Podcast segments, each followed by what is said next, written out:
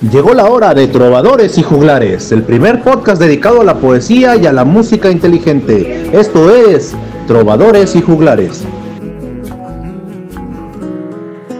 Saludos trovadores y juglares. El día de hoy pues nos encontramos para otra plática pues eh, de trova, otra discusión de trova entre amigos, ¿no? Damas y caballeros, quiero presentarles de nuevo con nosotros después de tantos y tantos y tantos programas que intentamos contactarla, pero pues su agenda estaba muy, muy ocupada. Julia Chapa, damas y caballeros. Hola, buenas noches. Buenas noches. Soy un Y bueno, también aquí a, a Patricio Millán, mi hijo conocido ya. ¿Qué tal? Buenas noches. Arjona Millán. Arjona. Famoso Ay, Dios pato. santo. No me vayan a linchar hoy, hoy me portaré bien. El, el hombre de los Eso guajolotes. esperamos, eso esperamos. Y luego sabrá, damas y caballeros. Hola amigos, buenas noches. Y bueno, yo soy David Domínguez, ¿no? Y, y pues aquí estamos para, para otra plática de trovadores y juglares. Y bueno, este, ¿por qué no empezamos hablando de, de, de Fernando Delgadillo, ¿no? Que ya dentro de poquito, en, en, en, en dos días, un poquito menos, porque pues ahorita ya estamos grabando en, bueno, que sepan, estamos grabando el 30 Otra de- vez el de- mismo. No hay otro. Sáquenlo ya, sáquenlo ya. Esto no, esto no puede es que Dijera el señor Andrés, más de lo mismo ya no. Ah, bueno, bueno, pues no, entonces si quieres hablamos de, de, de este... Sabina, No sé, de Aute. Arjona, por ejemplo, ¿no? Hablamos de Arjona, si tú quieres. Eh, él no entra en esta categoría, pero en el marketing sí se hace la comparación porque la raza se Ya, confunde. Pato, ¿no? ya, ya, ya, ya, por Dios, ya. No, pues no seas amargado, Pato, si, si en dos días es el concierto de Fernando Delgadillo, por Dios. Dices tú, ya no sé, no, se le, no le hace falta publicidad, ¿no? Pero, pero bueno, ya, ¿qué te puedo decir, no? Tú, tú estás con todo contra, contra Fernando Delgadillo. Desde que, desde que No. quedamos en que no te gustaba tiempo ventanas, con eso ya te pusiste, te pusiste a la defensiva. Ah, bueno, es que en dos días es el concierto de Fernando Delgadillo, no se olvida, ¿no? 2 de octubre, el Telolco, ¿no? Y todo eso. Y pues yo quiero, eh, quiero expresar mi deseo abiertamente, ¿no? No, no como periodista, porque no lo soy, ni, ni aspiro a serlo tampoco, más bien como fan. Mi deseo abierto de, de que de que cante por el amor de Dios, que cante no se olvida, por el amor de Dios, que cante una, una que no sea entre pairos y derivas, por el amor de Dios. Ya, ya estoy harto, ya, de verdad. O sea, amo a Fernando Delgadillo con todo mi corazón, pero las mismas canciones durante 20 años, de verdad está muy, muy difícil, ¿no? De soportar todo eso. Tiene muchísimas canciones hermosas, tremendas, que son obras de arte, y no las canta, hermanos. Sí, yo por eso prefiero hablar no de cosas imposibles, porque de lo posible se sabe demasiado, pero pues ya ven, hablando más de lo mismo, pero en fin, la hipocresía dicen por aquí. La hipotenusa. Así es, amigos. Pues primero que nada agradecer por los buenos comentarios que llegaron. La verdad es que igual somos un grupo de chavos, más o menos llevamos tiempo teniendo nuestras diferencias este, Sí, sí, ¿eh? Entre nosotros, porque hay, por Deberían ejemplo, ver a Patricio cuando se a pone a hablar de política en el grupo, ¿eh? Eso sí está, está fuerte. Es a un amigo de que le gusta Silvio, otro Filio, otro Delgadillo, otro este, Gerardo Pablo, ¿Quién es el a que le otro Gonzalo Filio? Ceja, eh, que muchos lo tenemos en el olvido. No vengo a convencerlos de que debe gustarles Gonzalo Ceja, ¿no? Pero bajen trova Ni fácil. es una todo lo que vaya a decir aquí sea una verdad absoluta No sé, por el amor de Dios. o que yo tenga la verdad absoluta de, de lo que digo. Muchas veces sí está sustentado, fundamentado. Voy a dejar los links por allá. Pero algunas cosas pues las vamos tomando desde el punto de vista en que nosotros vamos viendo el crecimiento, la evolución del artista. En este caso, pues en su el podcast pasado pues fue de Fernando Delgadillo, porque pues sí me gusta presumirlo, pues más o menos lo sigo desde el 97 y pues sí he visto ese gran cambio, ¿no? Que se ha dado en todos estos años, que más o menos lo hemos platicado igual con Julia, que igual por esas fechas, pues sí es diferente.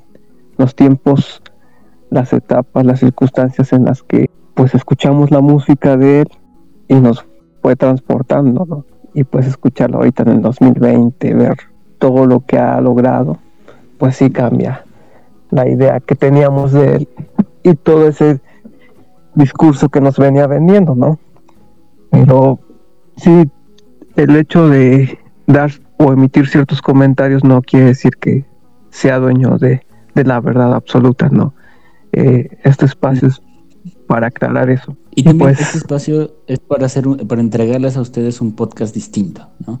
Porque francamente nosotros ya nos hemos sentido muchas veces cansados de escuchar siempre el mismo contenido, las mismas palabras, los mismos guiones. Este y pues yo creo que podemos entregarles o más bien nos apasiona la idea de entregarles a ustedes un podcast distinto, ¿no? Y precisamente por eso es que tratamos de no comprometernos tanto. eh, puede que sean verdad las críticas que hemos recibido de poco profesionalismo, la verdad es que sí, lo- al menos de mi parte yo sí lo reconozco, pero también los invito a que escuchen nuestro- nuestras entrevistas con Gerardo Pablo y con Adrián Gil el Tigre, donde pues podemos exhibir un lado más profesional, por así decirlo, ¿no? Pero en sí nuestra ideología es tener un podcast diferente, ¿no? Al resto, o sea, no ser uno más del montón. Diría Pato, bueno, diría Silvio, más bien, preferimos hablar de cosas imposibles porque de lo posible se sabe demasiado. Y eso es lo que pretendemos, ¿no? Y, e igual invitar a alguno de ustedes que, que algún día le, le interesa, la pasión hablar acerca de algún trovador que, que le guste o que le interese, pues igual es bienvenido y pues aquí con gusto lo recibimos para platicar, charlar con él, con ustedes. Adelante, lo, lo comentamos. Nosotros no somos este ni, ni expertos ni, Adelante, Leo. ni ningún tipo de autoridad para, para, para hablar acerca de, de, de- de esto, pero sí somos un, pues, un grupo de amigos que nos juntamos y, y teníamos tiempo para, para platicar acerca de- del tema, ¿no? Nosotros lo, lo que hacemos es dar nuestra opinión desde un punto de vista personal y no este la verdad es que no, no, no estamos comprometidos con nadie ni con nada. Entonces este eh, no tenemos que quedar bien con nadie. Y eso es lo que pues probablemente nos haga distintos no no, no somos periodistas no no pretendemos ser periodistas. Y este y sinceramente yo no estoy de acuerdo en que en que podemos ser más profesionales porque pues la idea de esto es una una, una plática muy relajada en la que este ni siquiera aspiramos o deberíamos aspirar a ser algo profesional porque no Claro. no, no no va dentro de, de lo que queremos intentar hacer entonces sabemos que hay un montón de, de artistas no somos perfectos ni o sea no podemos conocerlos a todos y decirle a la gente que, que aquí nadie está obligado a, a que si nosotros decimos que alguien es bueno vayan y lo escuchen y al No. revés, ¿no? O sea, si, si yo les digo, este, si ustedes me dicen que alguien es bueno y a mí no me gusta, tengo toda la libertad del mundo para decir que a mí no me gusta y no va a pasar nada porque el, el gusto es totalmente personal, entonces no, este, pues para que nadie se enoje, no, no se nos enoje ni nadie se enganche con eso, porque este, No, no, no, o sea, y, a, aunque a mí, a mí puede pues- gustarme, yo, yo lo he dicho, a mí la voz de, de Silvio no me gusta, o sea, el- su obra me parece Sí. impresionante, pero la voz no me gusta. Y es lo mismo que te puede pasar a ti de que a lo mejor no te gusta algún artista que, que yo ame y me voy a sentir ofendido por eso. No me No, gusta se Pablo ofendan Milanés. porque es... Pero no quiere decir que Pablito sea malo. No me gusta Pablo Milanés. Simplemente, ¿no? Tampoco me gusta la voz de Milanés, eso sí lo, lo debo reconocer, ¿no? En fin, es, es mi percepción personal. Y bueno, pues este, entonces los invito, hermanos, si les parece, vamos a hablar de Gerardo Pablo, ¿no? Ya que Pato no quiso hablar de Fernández Delgadillo, vamos a hablar de Gerardo Pablo, ¿no? Oye, Este, nada más les- para hacer este, esa pequeña pausa. Ya saben que yo soy castroso. Es que ese señor siempre se la pasa citando a, a- a un tal, a un viejito que le gusta hablar de cosas imposibles porque de lo posible se sabe demasiado. Pero en fin, la hipocresía, señores. Quiere seguir hablando más de lo mismo, del mismo artista comercial que le tiré hace ocho días y que le estoy diciendo que esto y que lo otro y que hago comparaciones de Michael Jordan con Kobe Bryant, Arjona Sí. para meter el marketing y este señor sigue sin entender. Por favor, ¿qué le digo? Eso que es este fan de Silvio, ¿eh? dale, dale. Bueno, nosotros pensamos distinto, hermano. no diré más. No diré más. Y bueno, eh, hace ratito estuve escuchando el, el disco de, de, El Circo de las Pulgas de, de Gerardo Pablo. Y, y, la verdad, tengo que reconocer, me gusta mucho la obra de Gerardo Pablo, pero me parece que a veces puede rayar un poquito en, en, en, en no sé, como que eso de la trovacumbia que tiene Gerardo Pablo es muy peculiar, pero a veces como que te puede incomodar un poquito, no sé, no sé, o sea, es mi percepción, ¿no? Este, también vi un concierto. A los poblanos no. Bueno, a los poblanos les encanta, están como pez en el agua, ¿no? Pero, no sé, la verdad es que la primera vez que escuché Ríete TT, me dio risa, ¿no? Y, y, ya después, después lo entendí mejor y dije, ah, no, pues sí, sí está cabrón, está cabrón Gerardo Pablo, ¿no? Pero no sé, o sea, creo que de momento esperas ver a un, a un tipo con guitarra tocando como Silvio, tocando como Delgadillo, y te tapas a, a, a, una cumbia, cumbia inteligente, me gusta llamarla, ¿no? Más o menos siguiendo la fórmula, ¿no? Que decíamos en el podcast pasado, como que abarcar pues, mmm, el mayor público posible, ¿no? Va dirigido a, a distintos sectores, ¿no? Hablamos bueno, de los poblanos, ¿no? Otra canción eso, de... nos gusta, ¿no? Otra canción del Circo de las Pulgas es Las Voces de Adentro, de Gerardo Pablo y precisamente dice todo lo contrario a lo que a lo que podríamos pensar del marketing, ¿no? Que el artista hay una frase muy buena que dice que el artista no trabaja para que se hagan estatuas luego de su funeral, o sea, que no buscas trascender y me recuerda una cita de Aute, me parece. No, perdón, de Serrat. Sí, es de Joan Manuel Serrat, de Encantares, que dice que este algo así como que no busca no busca este trascender, ¿no? La verdad es que no recuerdo, no recuerdo la cita, en este momento se me fue, pero que no busca trascender como tal, sino, este, digo, no busca la fama, busca trascender en la memoria de los hombres, ¿no? Y eso es realmente, yo creo que es lo importante, no solo de la trova, no solo de la música, yo creo que del arte en, en sí. Otra frase que, que, podemos rescatar de las voces de adentro de Gerardo Pablo es esta de, el arte es contagiosamente libre y su otro nombre es la belleza. Entonces yo creo que realmente esa canción tiene, en esa canción en particular tiene muchísimo que aportar y, y tiene muchas frases que, que, te dejan pensando, ¿no? David, la, la cita de, de, Cantares que mencionas dice, no uh -huh. busco perseguir la gloria Eso. ni dejar en la memoria de los hombres mi canción. Eso es lo que dice. Muy bien. Muchas gracias, Julia, muchas gracias. Y sí, precisamente, este, pues yo creo que eso es el arte, yo creo que eso es este realmente lo valioso, ¿no te parece, Julia? Sí, sí, de hecho sí. Este, yo la verdad he oído poco de Gerardo Pablo, lo había visto cuando vivía en Puebla abriendo los conciertos de Fernando y la verdad no me llamó la atención para nada, para nada.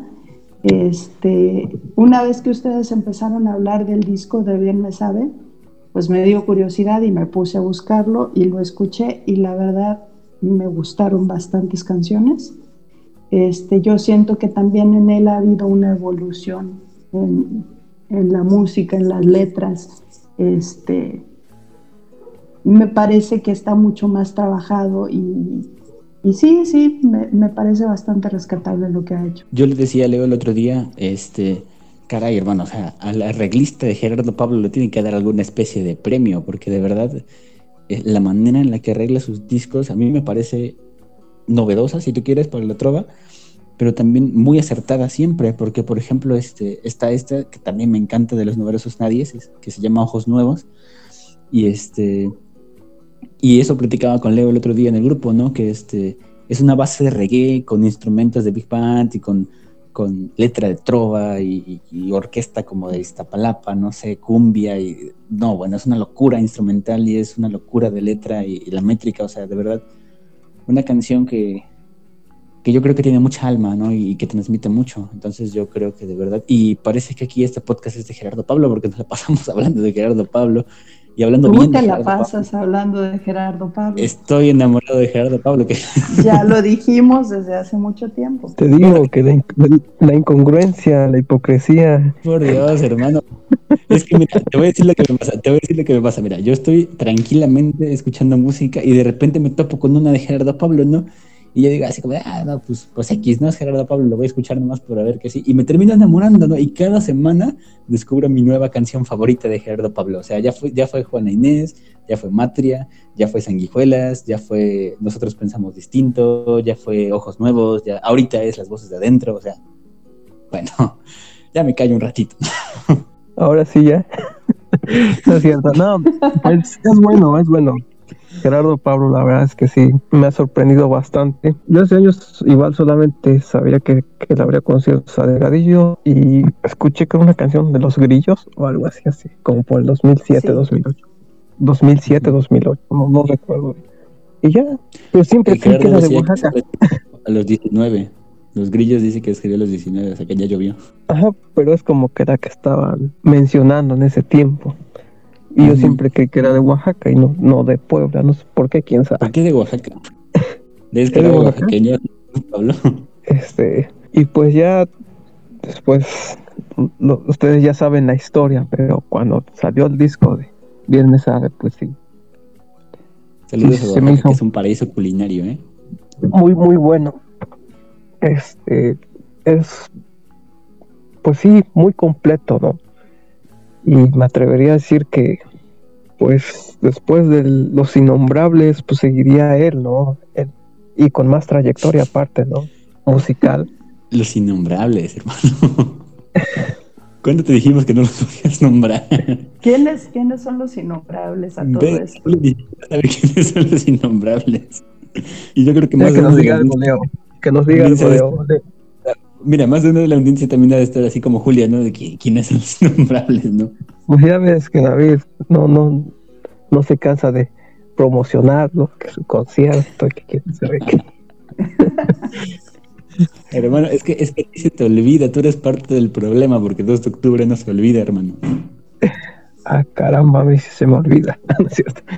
Este, qué, qué gran dicha de este cuate de, de poder grabar con Silvio, Con Aute. ni se diga con Aute. ¿Tú No. quién, perdón? ¿Qué dijiste antes de Aute? Ni se diga con Aute, o sea, esa mezcla a mí se me hace muy buena, ¿no? O sea, Gerardo y Aute, más que Silvio. Yo también creo que dejó mejor con Aute que con Silvio, fíjate. Ajá, sí, yo también creo lo mismo que sí, sí, son más sensibles, ¿no? No, y la Llegan canción también, la canción que Ajá. eligió a Aute le queda perfecta, ¿no? En Exacto. paz descanse el maestro Luis Eduardo Aute. Que, que y no Aute, solo- ¿qué, qué, qué es lo que no puede cantar Aute? Sí, o sí, sea, la verdad es que... personal. Oh, bueno, un tipo súper versátil también, ¿no? Sí, o sea, qué barbaridad para cantar algo de Aute. Yo Para los que no conocen de, de Gerardo Pablo, esa canción con Aute está también en, en el Circo de las Pulgas y se llama Houdini. sí, yo te comentaba que para cantar o interpretar canciones de Aute, muchos artistas no están preparados para esa conversación, ¿verdad? Es muy complicado, ¿no? O sea, o sea, la pasión, la entrega con que daba sus conciertos y de hecho, no sé ustedes, pero sí hay una gran diferencia entre las canciones de estudio, incluso a las canciones de, de sus conciertos, ¿no? Y no sé sabes, si Gerardo Pablo- igual. Gerardo Pablo le escribió una canción a Luis Eduardo Aute ahorita recientemente, apenas de su fallecimiento, que se llama Recuperaute. La verdad es que no sé qué tan vieja es esa canción. Yo asumí, la verdad, por, por lo que pasó La recientemente. escribió se cuando estaba malo. ¿no? Cuando estaba enfermo, Creo ¿no? que sí, creo que sí estuvo cuando, Cuando era cuando estaba enfermo. Ajá, Sí, cuando estuvo en les- coma, ¿no? Mucho tiempo. Bueno, no sé qué tanto tiempo. No recuerdo el dato exacto. Sí fue un tiempo largo, la verdad. Yo lo escuché hace poquito. eh, estuvo en coma y este. Sí, supe que, que la escribió, pero. Aute mm, vino en Puebla el 2014, 2015, creo tuvo ese encuentro ahí en el Zócalo Capitalino. Creo estaba un video por ahí. No me hagan mucho caso, ahí lo buscamos en YouTube y luego les pasamos bien el dato. Y ahí me imagino que el que debe saber mejor es Leo. Sí, sí, probablemente. Este, y ahí se dio ese chance, ¿no? De, de grabar esa canción, Ujú. la que dices. Este, Houdini. Pero sí, no sé si a ustedes les pase que, por ejemplo, una canción de es, es especial, es única, ¿no? Y la puedes estar escuchando. No vamos lejos sin tu latido. ven que están las dos versiones. Que te diré que la trova española musicalmente no es tan compleja como la trova cubana, ¿no? Sin embargo, líricamente yo creo que la trova española supera eh, un poquito a la trova cubana, ¿no? Al menos en metáforas, en, figuras literarias, en, es un paisaje literario básicamente la trova española. Y, la trova cubana es más bien más literal, más de protesta, pero musicalmente es aplastante con respecto a la española para mí, ¿no? Sí, yo también me atrevería. Porque, por ejemplo, si comparamos este, al Alba de Aute, ¿no? Que también es una canción de protesta, muy buena, este, con, no sé, El Necio de Silvio, de verdad hay una, un abismo musical de diferencia, ¿no? Y aún así, líricamente yo las hallo muy similares las dos. Decía Joaquín Sabina, ¿no? Que te lo diga Silvio y Pablo, Dios el diablo, Juan Manuel, ¿no? este, Autes de otro planeta para mí. Eh, o sea, es, es, un tipo increíble, ¿no? Y lo decía Joaquín Sabina también, ¿no? Que uno pensaría un tipo que, que, este, que sabe de todo, ¿no? Que es pintor, que es director de cine, que es cantautor, que es poeta, eh, un, este... un erudito brillante, ¿no? Y uno pensaría que por lo menos sería chaparrito, moreno y feo, ¿no? Pero no, a ver, aparte de todo, era un galán alto, güero, de ojo azul, ¿no? O sea, decía Joaquín Sabina, el canalla lo tenía todo, ¿no? Sí, y, sí, la verdad es que mi respeto es para ese verdad un maestro. En muchas disciplinas, aparte que eso es súper difícil. Sí, que casi yo lo veo como que la música más bien como que un pasatiempo para él, ¿no? Y, o al menos al principio como que así empezaba, ¿no? O, o, lo escuché en alguna entrevista. Hacía canciones y pues les dio una muy buena a Maciel. Le dio varias, ¿no? Pero así como que la que todo mundo conoce y igual no se le ha podido quitar ese sello, es la de Rosas en el Mar, ¿no? Que ha hecho muy famosa esta cantante y que después él lo convence, ¿no? De que interprete sus propias canciones. Imagínate, ¿no? Y hasta dónde llega, ¿no? No sé si era él o Joaquín el que decía, pues, si Leonard Cohen este, canta, pues, porque yo no? o este Bob Dylan, ¿no? Dylan, eh, mira, Bob Dylan yo creo que podría ser la trova anglosajona, aunque él no le gustaba verse involucrado como músico de protesta, o bueno, no le gusta, porque me imagino que sigue interpretando todavía el, Bob Dylan, este, realmente él tiene una, una profundidad literaria digo, no por nada ganó el Nobel de Literatura, ¿no? O sea, la verdad es que Bob Dylan es Bob Dylan y es una escuela, es, es el maestro de Joaquín Sabina, ¿no?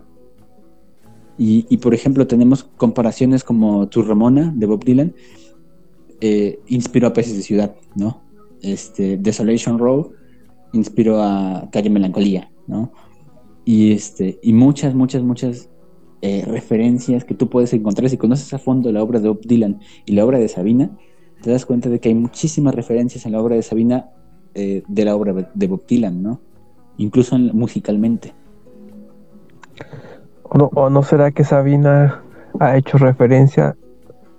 Porque si tú te das cuenta, Peces de Ciudad no solamente se limita a él, ¿no? a eso me refería. Hablamos de Juan Ru y eso es muy común, ¿no? O no sé tú qué opinas, este Julia, este, pero si hablamos de Silvio, pues ahí está la de quien fuera tu trovador, ¿no? O sea, va citando la de Sinué también, ¿no? O sea, y tantos temas, o sea, que, que van citando personajes importantes, ¿no? Quien fuera tiene muchísimas citas literarias, ¿eh? Sí. ¿O tú qué opinas, este, Julia? Es que me dijeron como tres cosas a la vez. Así somos. De acerca, acerca de que es, muy común o habitual eh, que en varias canciones de, trova pues se vaya citando a personajes decir que estamos Hablando, Podríamos decir que estamos hablando de la literatura en la trova, ¿no?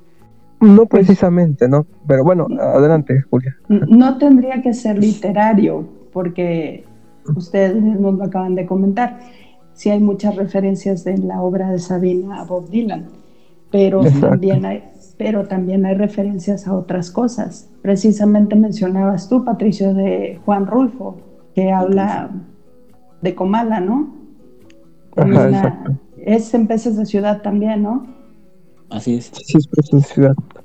Sí, entonces no, no necesariamente tiene que ser literario, puede ser, pero también existen de otros temas.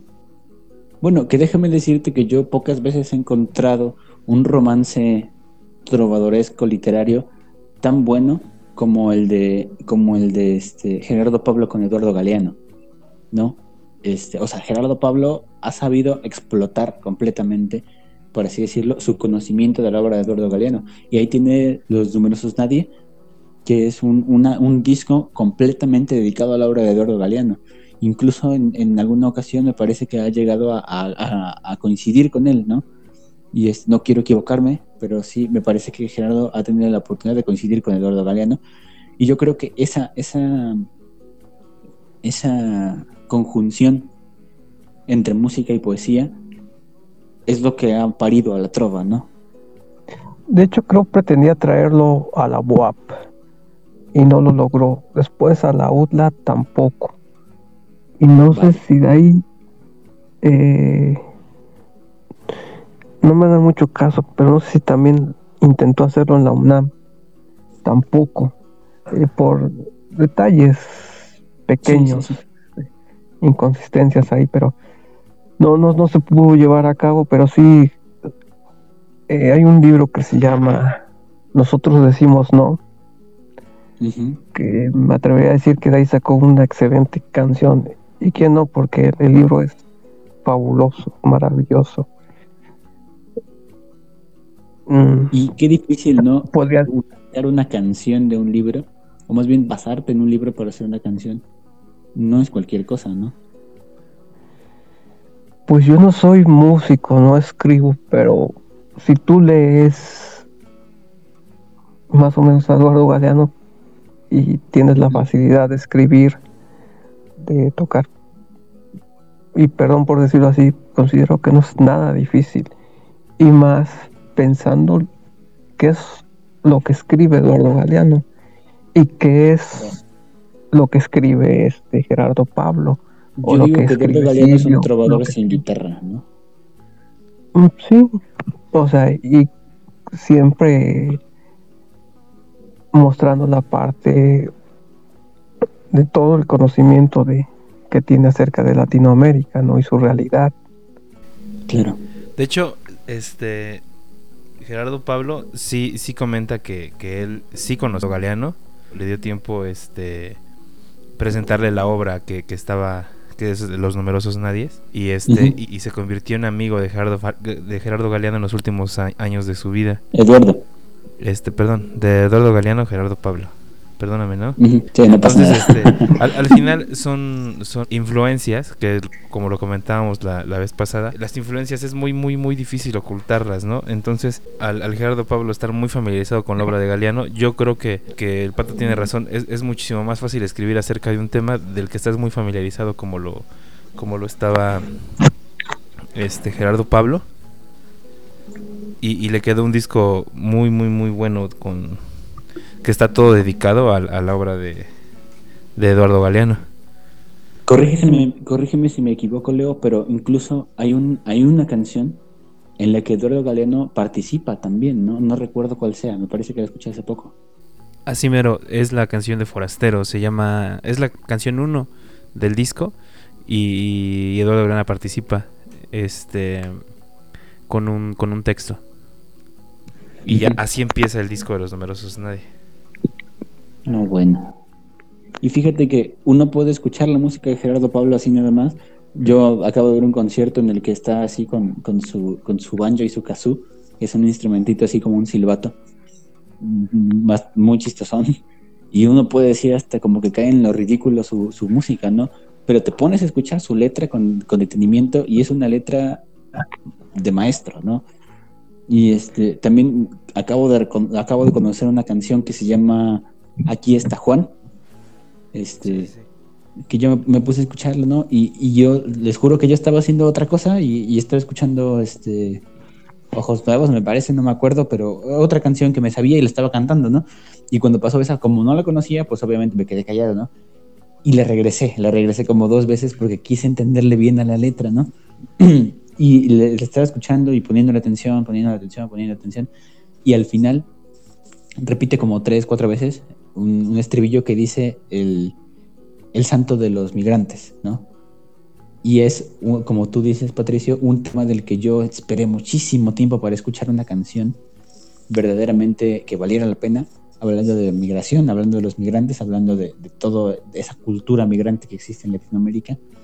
Y, ¿qué te puedo decir? Gerardo Pablo no me decepcionó. La verdad es que es una canción que vale muchísimo la pena. Yo diría que toda la discografía No, para Pablo escuchar, para, para escuchar algo de migrantes, escucha al señor Gonzalo Ceja, hermano. O sea, tú, No, tú eres. Hermano, hasta Arjona o sea- tiene una canción de migrantes. Ay, qué asco, pero bueno, ya lo mencionaste, ya. ¿Qué, hacemos, no? Gonzalo Ceja es un No estamos hablando de mercadotecnia ni, ni de posicionamiento, pero ya. Me fascina la música de Gonzalo Ceja también. No te sientas tampoco.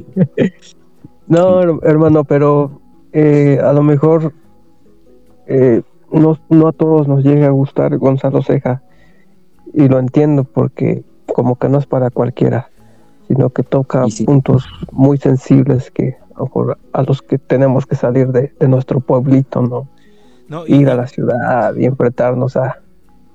y yo a creo que, todo que ese- Gerardo Pablo toca el tema de, de Juan Soldado porque vive en Tijuana. Entonces, también este, para él es un tema muy, muy, muy, muy cercano. Porque pues recordemos que es la frontera más este más transitada. Pues yo creo que, que- que ese tema pues, es, es, es, es muy cercano a él, por eso escribe acerca de Juan Soldado. Y este. No sé, es que eh, ese tipo tiene una forma de escribir que casi de todos los temas que escribe saca una, una gran canción, ¿no? La canción de, de- que te comenté el otro día de este, Las voces de adentro, que una crítica Enamorado de artista. canción, ¿eh? No manches, eh, Y sabes, ahorita, no sé si escuchaste esa parte de- del podcast, hermano, pero hablábamos de Bob Dylan. Y este, las voces de adentro suena muchísimo a Bob Dylan. La verdad. ajá, Desde es que la es un, guitarra. es un este. esa guitarra la he escuchado antes. Creo que como en Desolation Row, más o menos me suena algo así. No recuerdo bien la canción. Ajá, O este. Blowing in the Wind, tal vez, de Bob Dylan. No, la verdad es que no recuerdo, pero esa, esa, esa guitarra me suena muy, muy, ajá, muy es que familiar. ocupa una guitarra, cuerdas de ojo, acero. No, la armónica es de otro planeta. Que por cierto, ahorita deberíamos estar hablando de, de Sabina, ¿eh? De Dieguitos y Mafaldas, ¿eh? Oh, Kino, hermano. Que en paz descanse el maestro Kino. ¿Sí o no? Oye, yo, yo alcancé a escuchar que estaban también hablando, aparte de Sabina, que es, es este, pues un maestro, estaban hablando de Aute. Yo, yo creo que Aute es el, el- e- es un poeta, o sea, es para mí, digo, porque podemos tener un montón de favoritos, pero para mí es el, el- el mejor escritor de canciones, de, Ujú, de- de de acuerdo. todos, o sea, de, de quien sea, porque tiene una, una manera de escribir de, de, de mu- en los que, por ejemplo, mojándolo todo, es una, es una canción increíble. que en el momento era un, o sea, no se podía hablar, era un tema tabú. Y, y él lo hizo de una manera impresionante que hace que, que hasta dedicar esa canción no sea, no sea algo eh, Alevosía. ajá, o sea que, que Sí, poesía, esa poesía erótica que- repente, Muy pocos. O esa belleza, ¿no? Con la que escribe, pa. ajá, el, el cómo describe los, las formas lo hacen Sí. muy, muy, muy elegante y, y es un maestro, era un maestro. es- es- para mí ha sido De el hecho, mejor escritor de... Yo también creo que Luis Eduardo Aute ha sido, y las voy a decir así, para mí Luis Eduardo Aute es el mejor letrista que ha parido a la tierra de habla hispana. Por lo menos de De habla hecho- hispana. De hecho, él decía que cuando tenía que ver este cortometrajes de, bueno, pornografía, básicamente, ¿no? que allá en España no, no encontraba, o sea, en el sentido más estricto, ¿no? Para el tiempo, lo que acaba de mencionar es muy importante. ¿Por qué lo comentaba? Eh, ven que él es cineasta, ¿no? O era cineasta, ¿no? Este, este, y no había, o sea, ahorita todo está al alcance, ¿no? y era un tema tabú, prohibido. Pero él lo buscaba para plasmar, o sea, por la parte de, del arte, ¿no? A diferencia de, de ahora, ¿no? Que pues, se ocupa con otros fines. Y eso es muy, muy cierto. Y aparte de eso, no sé ustedes que, o, Leo que les sabe algo de la música y todo esto de pararte un escenario, grabar en estudio y demás. O sea, la manera en la que interpretaba sus, temas y que llegaba al público, ¿no? O sea, escuchar a usted a mí me pone la piel chinita, chinita, ¿no? Güey, Aute es... Para, empezar es muy difícil hablar como, como, como en ausencia, ¿no? Es, o sea, decir era es... Ahora a mí me resulta difícil porque yo... Este... Aún no me hago la idea que ya... Que ya no anda por aquí. Eh, era, era, un espectáculo ver Aute. Yo, a mí me tocó verlo aquí en Puebla. Ah, exacto. Este, no sé si hablaron de eso. Es lo que estábamos diciendo, que allá como tuvo un encuentro con Gerardo, ¿no? Ajá, sí, sí. Este, no me acuerdo. No, yo estoy hablando, esto fue en el 2013. Ajá. Vino, vino a, un evento del 5 de mayo. Este, en las fiestas de mayo en Puebla.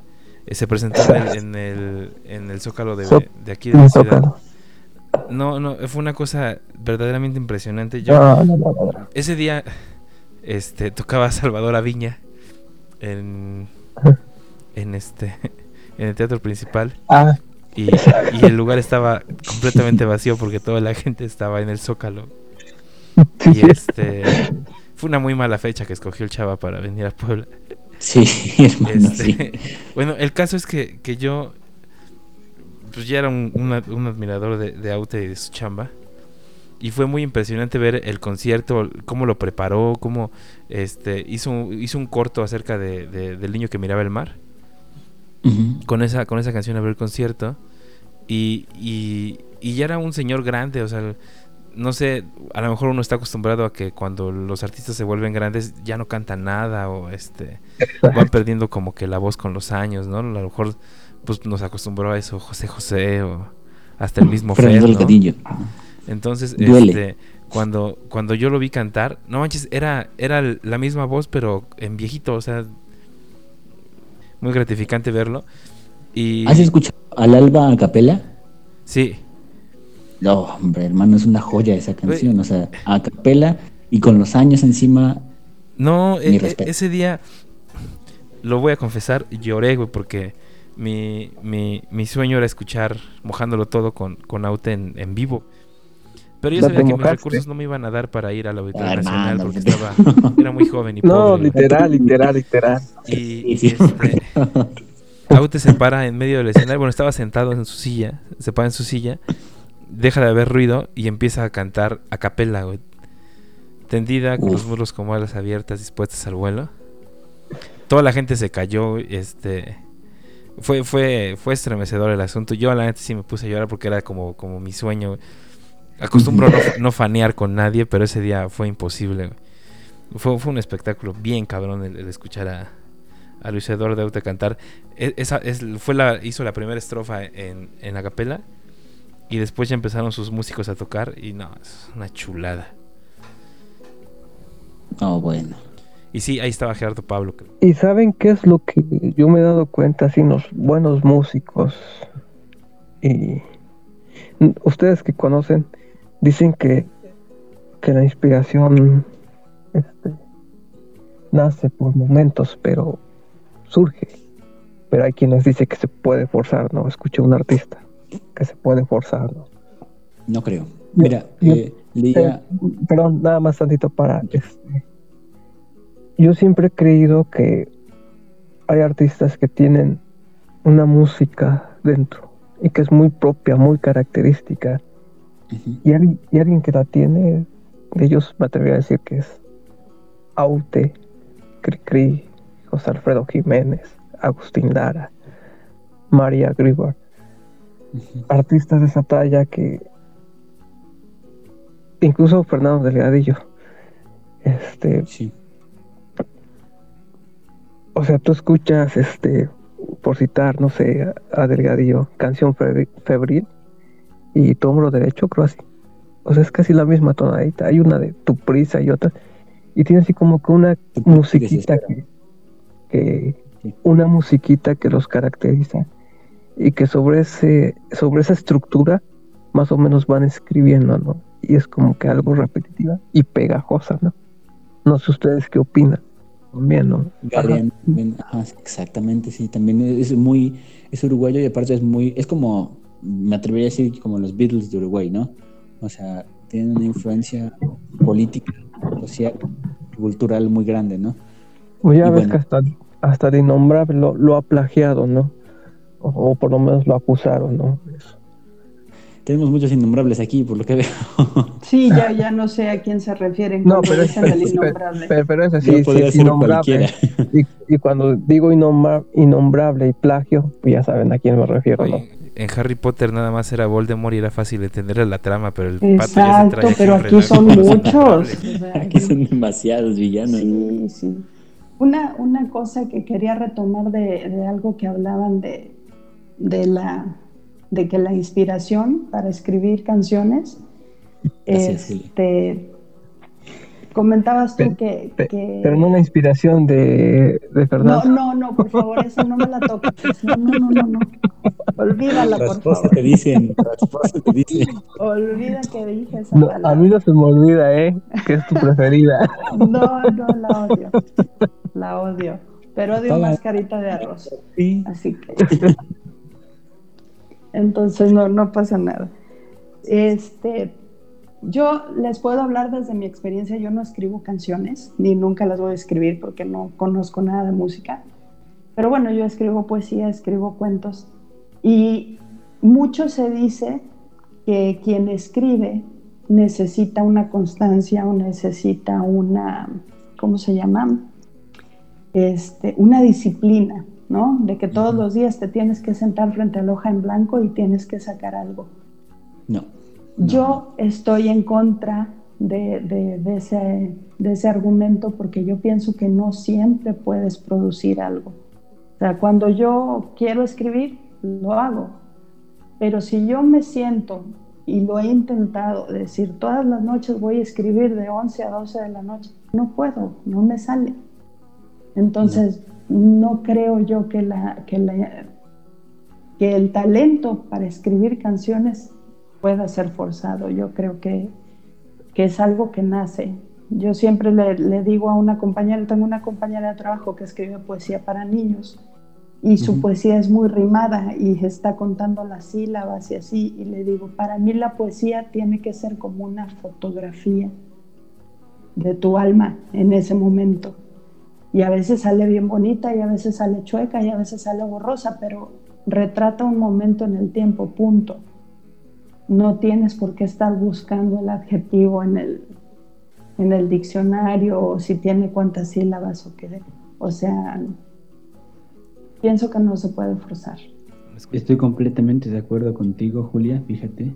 Y este, tú habías compartido alguna vez en Facebook un este una publicación que me parecía uh -huh. una cita de Mario Benedetti, si no uh -huh. me equivoco, que hablaba precisamente de, de, la, de la poesía y de forzar la inspiración, ¿no? Que decía que si fuerzas la inspiración, esta pierde, el, lo que produces pierde total valor, total sentido, se vuelve hueco. Estoy tratando de encontrarla, uh -huh. este, a ver si por ahí me la topo. No, sí, pero este... lo que buscas yo, yo también estoy de acuerdo con, con Julia, porque muy probablemente mucho del éxito de muchas personas sí sea la constancia en cuanto a, a, a tratar de, de, de, sentarte y hacer que te salga y, y, y, buscar la forma de que, pues de forzar a que, a que en algún momento ¿Sí? lo hagas por constancia, ¿no? Hay, hay personas a las que puede resultarles hacerlo así, porque yo creo que el, el, el, hacerlo de esa manera estás, estás forzando a que pase y no es algo que, que te nazca Entonces, cuando escribes porque se te ocurrió algo en ese momento, o por lo menos también pasa así, a mí se me ocurre una frase, en ese momento dejo de hacer todo lo que estaba haciendo, la apunto y, y seguramente de esa frase nacen más. No es que diga, a ver, hoy es viernes, son las 8 de la noche y me toca escribir. Y, y te sientes y digas, a ver, llega la inspiración porque no pasa. Entonces, este, yo estoy muy, muy, muy de acuerdo con Julia en que, en que no. Yo siento que la gente que hace eso es, es, al final su trabajo es muy forzado. Fernando decía que, perdón, que Cruel los lunes y los martes los ocupa para escribir, ¿no? Si tiene una frase, la escribe y así va anotando. Ven que hay una canción, la de hoy ten miedo de mí, ¿no? O sea que ya llevaba mucho tiempo según escribiendo esa canción, ¿no? Y que siempre va anotando frases, frases, frases. Y a veces no llegan a quedar sus canciones, ¿no? Pero según yo tengo entendido que como que los lunes o martes es como que cuando hay menos chamba, como que se dedica a reacomodar todas esas ideas que va Se anotando. dedicaba, ¿no? Ah, no. Oh. Ya no veo No, pues, pues ahora con mayor razón, ¿no? Pues Oye, debería de hacerlo. Pero ¿sabes ¿no? qué? Probablemente eso también tenga algo que ver con que el, el tiempo, porque a lo mejor, no sé, este, Ajá. Julia hace otras cosas además de, de escribir, ¿no? O sea, no, no es como tu, tu trabajo al 100, No, por no, decirlo así. Y, y yo pues también tengo un montón de actividades, entonces buscas un momento en el que te llega la inspiración, escribes lo que se te ocurrió y esperas a que regrese, ¿no? Y, y, Sí. y probablemente, digo, Fernando ya tiene una carrera hecha en la que en la que no se debe de preocupar por nada más que por escribir, que tiene rato que, que se ve que no se preocupa, Sí, bastante. pero, Y, pero y yo, este, yo sí le final- creo, ¿sabes por qué? Porque luego su mujer le está diciendo apaga la lámpara, papi. Ah, esa Pati es bien traviesa, ¿no? Sí. Y si la decir así, no, Írala, eres bien traviesa, Pati. Yo, bueno, uno de los escritores que más admiro es, es Julio Cortázar y me encontré por ahí un libro de Julio Cortázar que se llama Lecciones de Literatura. Y en un afán por, por mejorar lo que, lo que estaba haciendo, me puse a leerlo y la primera lección decía que si lo que vas a escribir no te golpea como un mazo en la cabeza, no lo escribas. Era muy similar la cita que estaba buscando. No sé si a lo mejor hasta era esa de A lo mejor sí, porque sí, eso decía él. Entonces, a mí me pasa más o menos como dice Leo. A mí me llega una frase, yo no la anoto, tengo la mala costumbre de no anotarla. La traigo ahí en la cabeza dando vueltas hasta que en algún momento se convierte en algo, ¿no? O se te Eh, olvida, ¿no? A mí también me pasa. Mm, Fíjate que me ha pasado y me da mucho coraje que a lo mejor ya estoy a punto de dormir y se me ocurren dos, tres frases al hilo y digo, ay, mañana las anoto y se me olvidan. Este, pero sí, como que tiene que venir algo de repente que detone que escribas algo. De otra manera siento que no, que no se puede o es forzado. Yo de vez en cuando como que dice que escribo canciones y este y me pasa lo mismo que a ti, o sea, por ejemplo, es que también hay- lugares y hay momentos en los que no está tan chido que te llegue la inspiración, ¿no? Porque por ejemplo, a mí me llega la inspiración, por ejemplo, en el baño, bañándome, ¿no? O sea, este y ahí sí estás debajo de la regadera y te llega en ese momento la inspiración y lo que yo hago es como que cantarla en mi mente y la repito, la repito, la repito y, y me, como que me limito para que, digo, porque si se me ocurre otra cosa, algo se va a perder, ¿no? Claro. Entonces, esas dos frasecitas que se me ocurrieron las repito, las repito, las repito, las repito, las repito.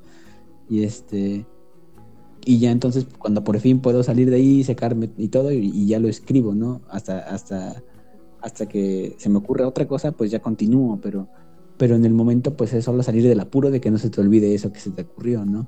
Sí. Otra cosa que me pasa a mí es que, por ejemplo, y suena muy tonto, la verdad, pero es que yo escribo primero el título y después la canción. Porque, por ejemplo, ocurre alguna frase que yo diga así como que es un título muy bueno. Y con este título yo podría hablar de esto y de esto y de esto y de esto y de esto, ¿no? Y este y de ahí, de ese título o de alguna frasecita modificada que, se me ocurra en el momento, este, es que, es que sale algo, ¿no? Y, pues la verdad es que es un proceso muy gratificante, muy divertido, pero también a veces es frustrante, ¿sabes? Sí, sí lo es. Ya luego lees, o bueno, al menos a mí me pasa, leo lo que he escrito y creo que eso me motiva un poco, la verdad, ¿no?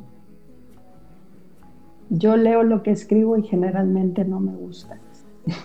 ¿Sí? Ah, bueno, yo soy mi fan, fíjate. No, yo no soy mi fan para nada. Y luego la gente, alguna gente que lo lee me dice, no, muy bien y todo, y lo vuelvo a leer y digo, no, no me gusta, no me gusta, algo falta. Hay pocos textos que me dejan satisfecha, ¿verdad? Pero también tengo la mala costumbre de no corregir mucho. Yo lo saco todo, lo escribo en tres minutos y ya, se acabó. Oye, pero creo que eso nos pasa a todos, ¿no? O sea, esto ya es un ejercicio de catarsis, ¿no? Sí. Este, sí. Porque yo también, a mí me pasa que escribo y este y escribo un montón de cosas y ya cuando las leo digo, ¿qué, pedo?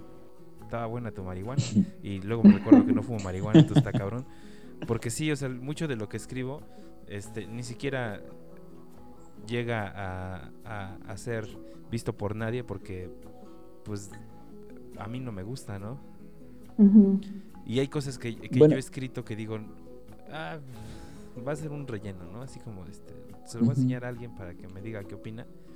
Y resulta que lo que a mí eso no me gustó, a alguien le encantó y se convirtió en, en algo que este, pues que a una escala menor, pero pues pegó y dices, ¿cómo si a mí eso no me gustaba? ¿no? es, algo, es algo muy raro que yo creo que a la gente que escribe le pasa mucho, ¿no? Sí, aparte son las interpretaciones que la gente le da, ¿no? A mí me pasó que en, el 2002 me publicaron un libro aquí en Victoria, en el, en el Instituto de Cultura. Y este, pero como yo en ese entonces vivía en Puebla, la presentación del libro fue en Puebla. Entonces, eh, la persona que me lo presentó me dijo, no te vayas a desanimar, en la presentación nadie compra los libros, tú tranquila. Pues vendí como 10 libros. y resulta que pasó el tiempo y un día en un bar, sentada, llegó una chica y me dijo, oye, tú eres Adriana Chapa. Y sí, me dijo, ah, es que estamos llevando tu libro en una clase de, de estudios de género. Ah, ok.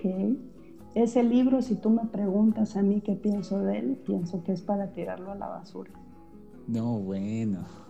Pero hay gente que, le ha gustado, ¿no? Pero pues lo escribí en el 2002. Lo escribí en el 2002, eh, era otro, era otra persona la que lo escribió. Yo no había nacido en el 2002, Julia. no, pues está cabrón. Te lo juro, yo fui en el 2003. No, estás bien chavito, David. va a aparecer. si quieres que, que, no te vayamos corrigiendo lo que. En tus gustos por Silvio. ya, no había hablado hasta que llegó Silvio, Silvio, Silvio, todo Silvio para ti. Ya vámonos, ¿no? ¿Qué tiempo llevamos? Ya llevamos bastante. Ya vamos a empezar a hablar de Silvio, ya te quieres ir por Dios. Porque vamos a hablar de Silvio, por eso. Sí, por eso el próximo podcast, el próximo podcast va a ser de Silvio, yo me encargo, ya verás. Y, y vas ¿sabes qué? Pues hasta aquí el capítulo número 9 de Trovadores y Juglares. Muchísimas gracias a toda la gente que nos está apoyando, a la, gente que, que, empezó a seguir el podcast. Eh, la siguiente semana esperamos tener un capítulo por ahí del sábado. Y si alguien quiere participar en la mesa de diálogo, si eres, si eres trovador, si eres cantautor y quieres, quieres tener un espacio, las, las puertas y, los micrófonos de trovadores y juglares están abiertos para ti. Gracias a, las críticas buenas, malas. Nos vemos la siguiente semana. Les recordamos que aún nos falta mucho que cantar. Ah, este, escríbanos a la página, al, al, mándanos un inbox las personas que quieran participar. Por ahí tenemos ya algunos, algunos mensajes de, participación. Estamos poniéndonos de acuerdo para que podamos incluir a más gente en esto. Y tenemos por ahí algunas sorpresas. Muchísimas gracias. Buen sábado o buen domingo, no sé cuándo suba esto. Bye bye.